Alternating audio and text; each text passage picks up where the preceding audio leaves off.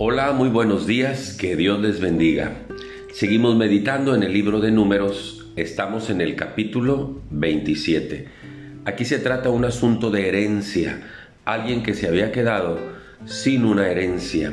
Y entonces este asunto Dios lo trata con Moisés y dice entonces el versículo 8, a los hijos de Israel, es decir, al pueblo de Israel, hablarás diciendo, cuando alguno muriere sin hijos, traspasaréis su herencia a su hija. Si no tuviera hija, daréis su herencia a sus hermanos. Si no tuviera hermanos, daréis su herencia a los hermanos de su padre.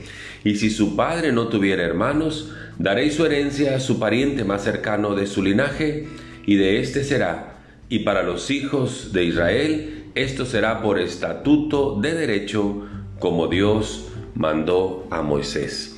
Siempre he visto en las cuestiones de las herencias más maldición que bendición.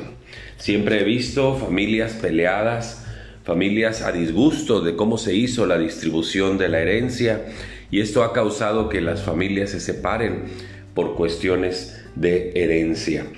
Y entonces el Señor Jesús en su andar en la tierra, dicen los evangelios en Lucas capítulo número 12, que se acercó un hombre entre la multitud y le dijo, Maestro, di a mi hermano que parta la herencia conmigo.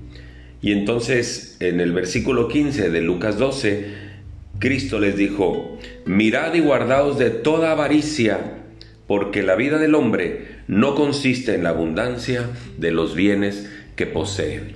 La vida del hombre no consiste en la abundancia de los bienes que posee. Y les relató la historia de un hombre que en ese año sus tierras habían producido mucho, de tal manera que ya tenía tanto grano acumulado que y todavía seguía produciendo la tierra.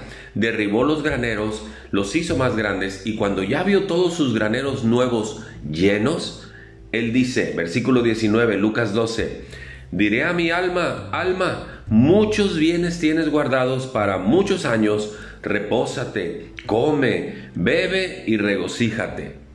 Pero Dios le dijo, necio, esta noche viene a pedirte tu alma, y lo que has provisto de quién será. Así es el que hace para sí tesoro y no es rico para con Dios. Recuerden que tenemos que administrar nuestro tiempo. El tiempo de trabajo es un tiempo de trabajo y el tiempo de disfrutar del fruto de trabajo es bueno también.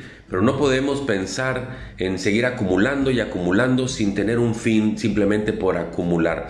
Disfrutemos de los bienes que tenemos. Dice la palabra de Dios que Él nos da todas las cosas en abundancia para que las disfrutemos y no seamos avariciosos.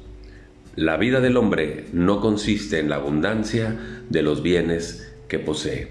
Muchas gracias, que Dios les bendiga.